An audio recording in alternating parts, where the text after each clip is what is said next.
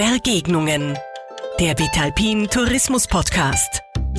Sich begegnen, austauschen und diskutieren. Der Podcast über Ideen und Visionen für den Alpentourismus der Zukunft.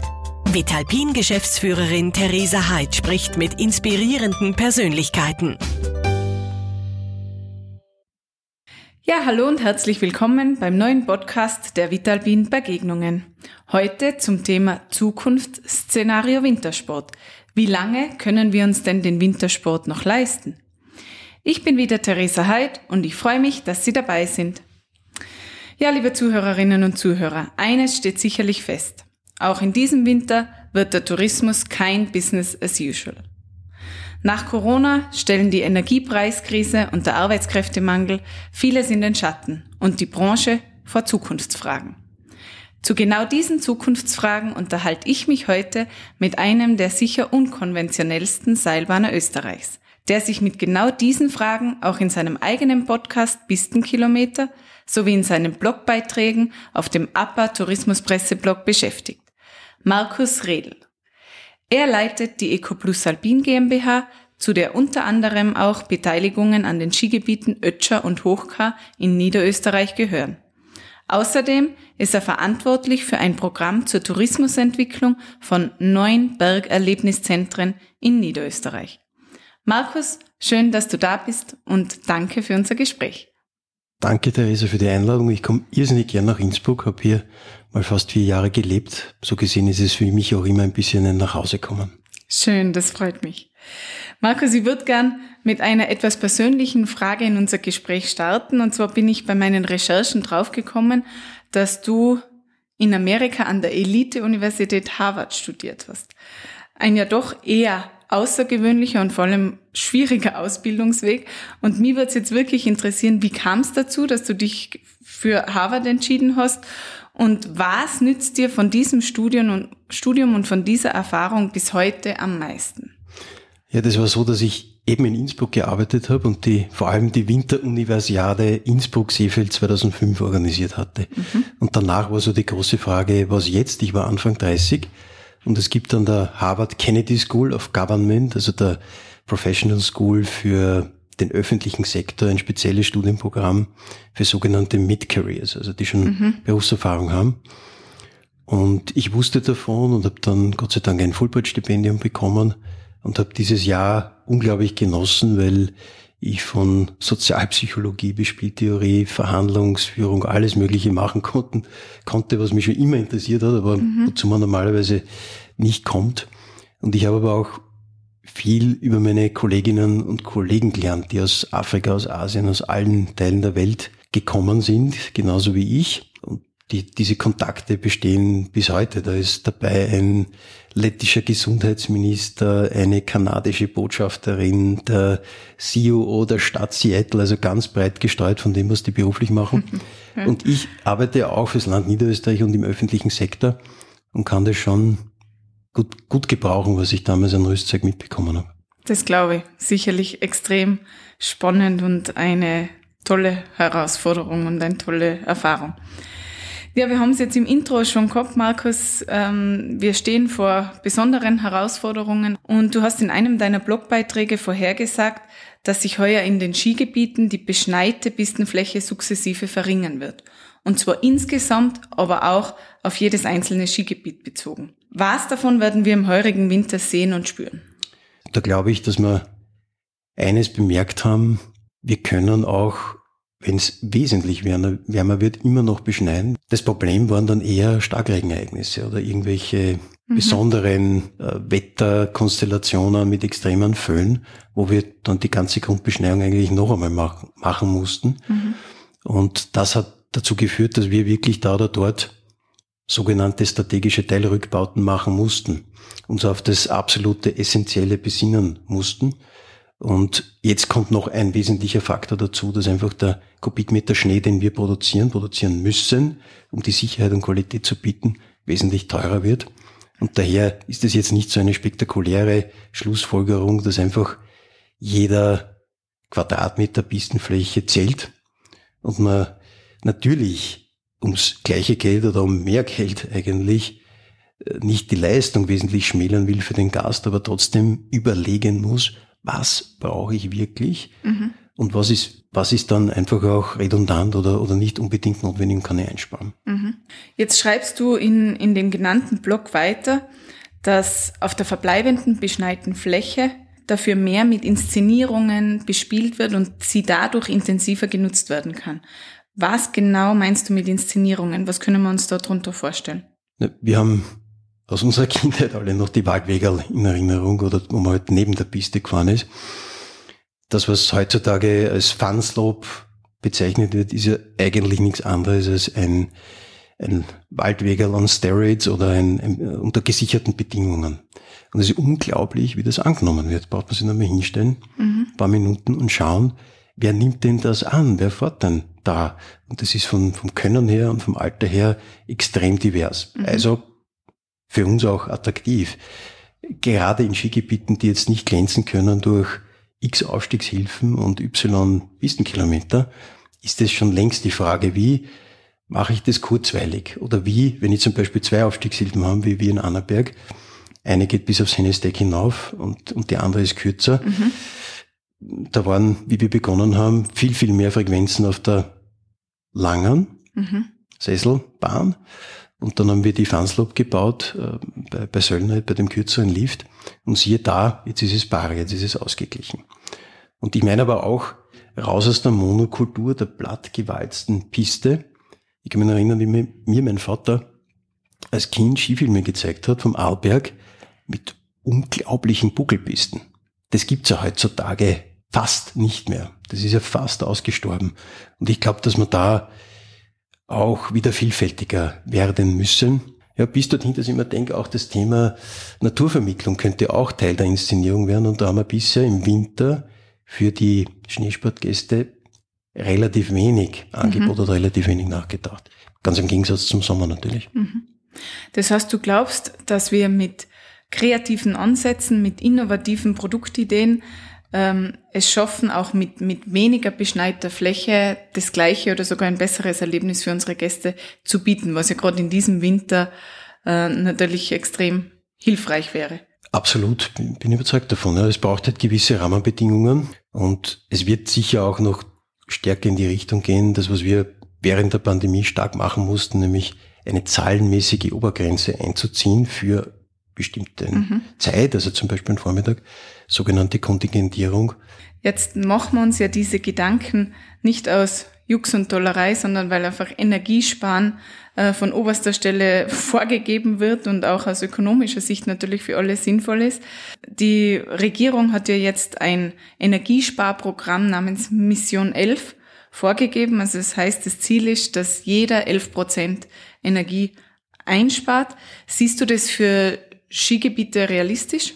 Es ist insofern zart, als jeder in der Branche ja schon in den vergangenen Jahren geschraubt hat, wo es nur gegangen ist. Ja, mhm. im, im, ureigenen wirtschaftlichen Interesse. Da war natürlich die Energie, oder besser gesagt, da geht es ja speziell um die Strompreise noch ganz woanders.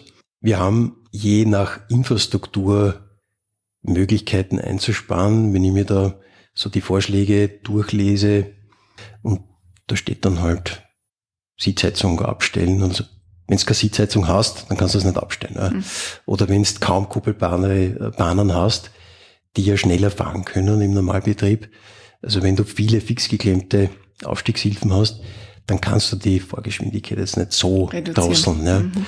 Aber ganz verkehrt wäre es auch, und das hat der Obmann des Fachverbandes Franz Hörle immer wieder betont, sich komplett zu verwehren und zu sagen, das geht uns alles nichts an oder das, das können wir sowieso nicht machen. Sitzen alle im gleichen Boot. Und daher ist so ein Einsparungsziel schon plausibel. Ja. Die große Kunst ist, das haben wir eh schon angeschnitten, dass es für den Gast akzeptabel ist, ja, genau. dass es möglichst unmerkbar ist. Mhm. Und was auf keinen Fall geht, ist, dass die Sicherheit in irgendeiner Form beeinträchtigt wird. Und das ist jetzt nicht so absurd, weil natürlich geht es da auch um Sturzräume und natürlich geht es da ja. auch um, um wie viel Schnee habe ich eigentlich zur Verfügung. Sicherlich ein Balanceakt für unsere Skigebiete, die Qualität für unsere Gäste und auch für die Einheimischen aufrechtzuerhalten und gleichzeitig eben so viel wie möglich einzusparen.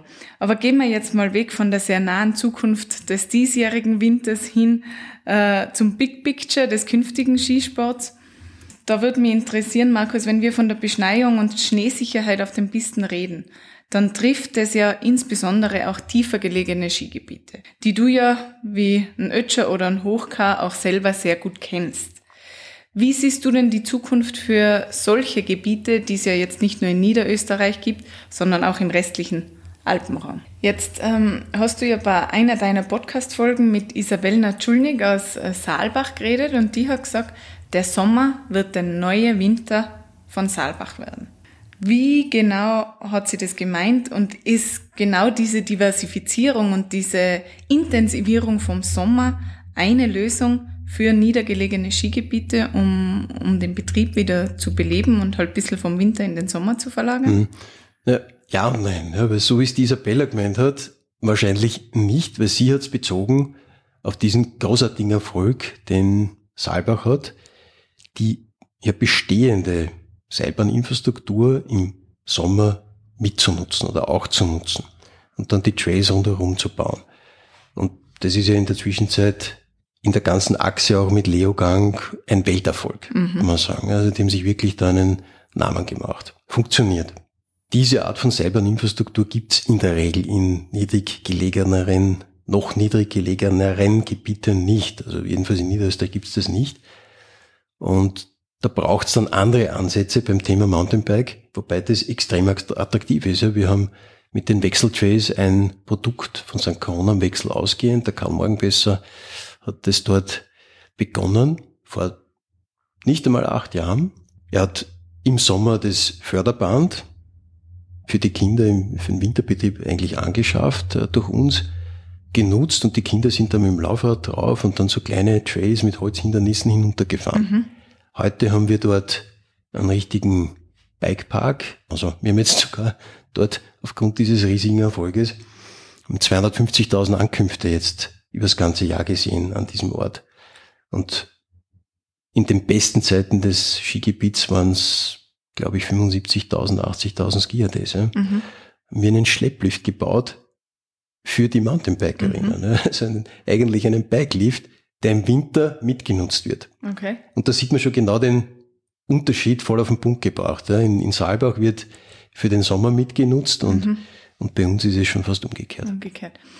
Wie, wie schaut's denn in der Sommer mit der Wertschöpfung aus? Weil es ist ja eigentlich schon ein bisschen ein offenes Geheimnis im Alpenraum, dass der Wintertourismus wesentlich mehr Wertschöpfung bringt als der Sommertourismus. Jetzt gleicht sich das nächtigungstechnisch ja immer, immer mehr an. Trotzdem ist der Winter viel, viel wertschöpfungsreicher als der Sommer. Wie ist das bei euch? Ja, das ist immer noch so, auch bei uns so. Was die Wertschöpfung anbelangt, merken wir, dass bei uns einfach wesentlich länger ist mhm. und dass sich dadurch auch äh, vieles ausgleicht. Die Wintersaison ist relativ kurz und du kannst da bis in den November hinein biken und wenn es gut geht im, im März äh, oder mhm. jedenfalls im April geht's wieder los.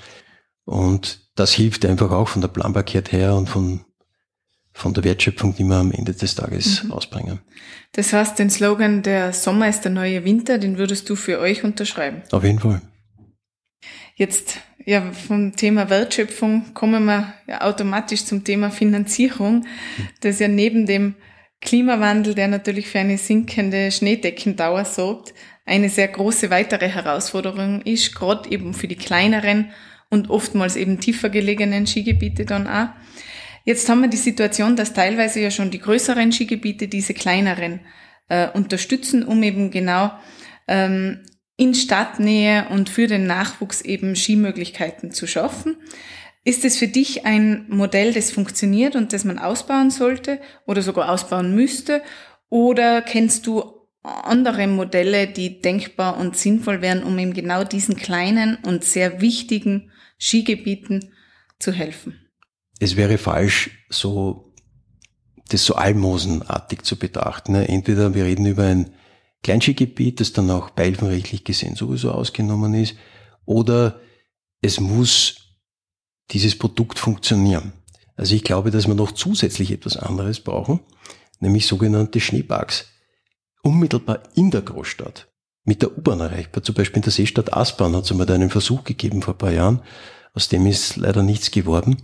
Aber das, das wäre es halt, nicht? Also, dass die Schulkinder in Wien mit der U-Bahn zu ihrem Schneepark hinfahren können. Und ehrlich gesagt, egal, ob das dann Matten sind oder ob das produzierter Schnee ist, ich glaube auch, dass man, habe ich jetzt unlängst erst wieder mit jemandem gesprochen, auch daran denken muss, vielleicht die ein oder andere nicht mehr benötigte Tennishalle umzubauen und dass du da einen kleinen Hügel drinnen hast mhm. mit, mit, mit Matten, wo die Kinder äh, beginnen können. Ja. Ein weiterer Podcast von dir beschäftigt sich mit den Skisportentwicklungen in Nordamerika und du hast dann mit Herwig Demscher gesprochen und, und wo habt ihr da interessante Unterschiede festgestellt, beziehungsweise was wären denn da so Learnings, die man unseren Skigebieten im Alpenraum mitgeben kann? Du hast in Nordamerika mal dieses berühmte Ressortprinzip. Das heißt, mhm. vom ganzen Geschäftsmodell geht sehr stark um Immobilienentwicklung und das haben wir ja nicht oder teilweise sage ich, Gott sei Dank haben wir das in dieser Form nicht. Ja, und dann gibt's noch etwas anderes, das hat der Herwig sehr gut beschreiben können, weil er auch persönlich in der Powder Corporation, auch eine Skigebietsgruppe, für das Produkt zuständig war. Äh, Woodward äh, heißt es, oder Woodward Park City ist ein gutes Beispiel. Das sind äh, Adventure Parks, wo du einerseits den Schnee hast, draußen mit Angeboten für, für, für Snowboard, für Skifahren, und dann daneben das Indoor-Angebot oder darunter das Indoor-Angebot mhm. mit Tumbling, also mit diesen elastischen Matten, mit Trampolinen, mit äh, Hackschnitzel, mit äh, Skaterampen und so weiter. Und das finde ich schon äh, toll. Area 47 geht in diese Richtung. Ja. Also mhm. da hat man ja auch strategisch äh, sehr gut nachgedacht. Da schauen Sie, dass Sie schon näher zu den ja. Ballungsräumen äh, kommen, weil die Aufenthaltsdauer wird da nicht so hoch sein. Ja, und da schließt sich so ein bisschen der Kreis auch mit dieser Idee der Schneeparks direkt in den Städten. Mhm. Copenhill, auch so ein Beispiel, ja, ja in, in Kopenhagen, wo äh, ganz berühmt ja auf einer Müllverbrennungsanlage ein, ein Skiangebot und übrigens auch ein Kletterangebot dann auf der, mhm. der Seite entstanden ist. Und, und das auf einer Trockenpiste, auf einer Dry Slope. Und das können wir uns, glaube ich, auch komplett abschminken, dieses Ressentiment, das in unserem breiten schon besteht, also das, das ist alles nichts, ja, und da kann man nicht gescheit Skifahren.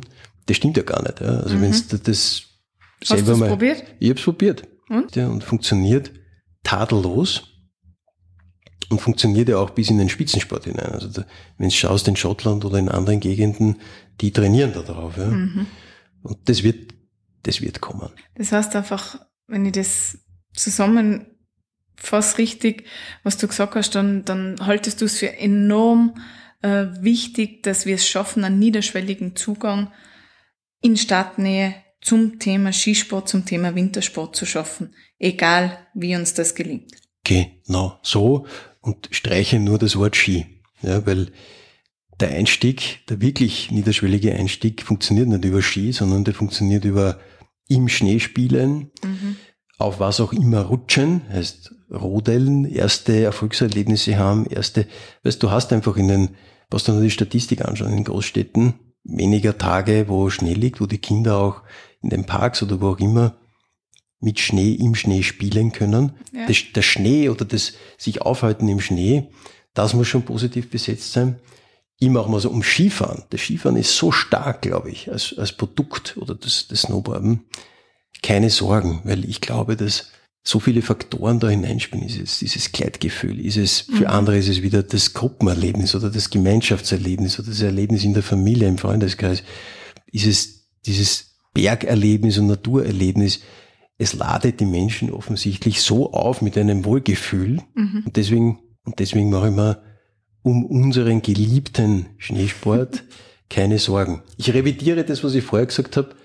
Äh, Sommer ist der neue Winter Ganzjährigkeit ist eigentlich das neue Credo, dass man nicht sagt, ja, 120 Tage möglichst intensive Skisaison und dann Barbaren voll nicht, ja. sondern 365 Tage Bergerlebnis. Das ist doch ein sehr schönes Schlusswort. Und ich würde zum Schluss jetzt gern bei den positiven Emotionen, die ja mit diesem Skisport, die du jetzt gerade auch beschrieben hast, verbunden sind, bleiben. Weil jetzt haben wir viel über Herausforderungen, über, über Schwierigkeiten äh, diskutiert. Und wir sind ja beides leidenschaftliche Skifahrer Und ich liebe dieses, dieses Lebensgefühl, das man hat, wenn man einfach die Piste runterwedelt. Das ist einzigartig. Was macht dich jetzt positiv gestimmt, dass wir das auch noch sehr, sehr lange bei uns in den Alpen erleben werden? Es ist eine Kombination aus den naturräumlichen und technischen Möglichkeiten, die wir haben, heute schon haben, und dieser Nachfrage, die entsteht, weil das so, weil das so lässig ist und weil das so ein starkes, positives Lebensgefühl erzeugt für viele Menschen. Dann hoffen wir, dass du recht behältst und dass wir wirklich noch sehr, sehr lange mit diesem Lebensgefühl die Pisten runterwedeln werden. Ja, liebe Zuhörer und Zuhörerinnen, ich glaube, das war ein sehr äh, inspirierendes Gespräch über die Zukunft des alpinen Wintersports. Es waren auch einige konkrete Tipps und Ideen dabei, wie sich der Markus Redl die Zukunft unseres Wintersports vorstellt und unserer Skigebiete auch vorstellt. Ich bedanke mich bei dir, Markus, für das Gespräch und bei Ihnen, liebe Zuhörer und Zuhörerinnen, fürs Dabeisein. Ich freue mich, wenn wir uns in einem Monat wiederhören bei der nächsten Folge der Vitalbin Begegnungen. Sie hörten Begegnungen, den Vitalpin Tourismus Podcast. Verpassen Sie nicht die nächste Ausgabe.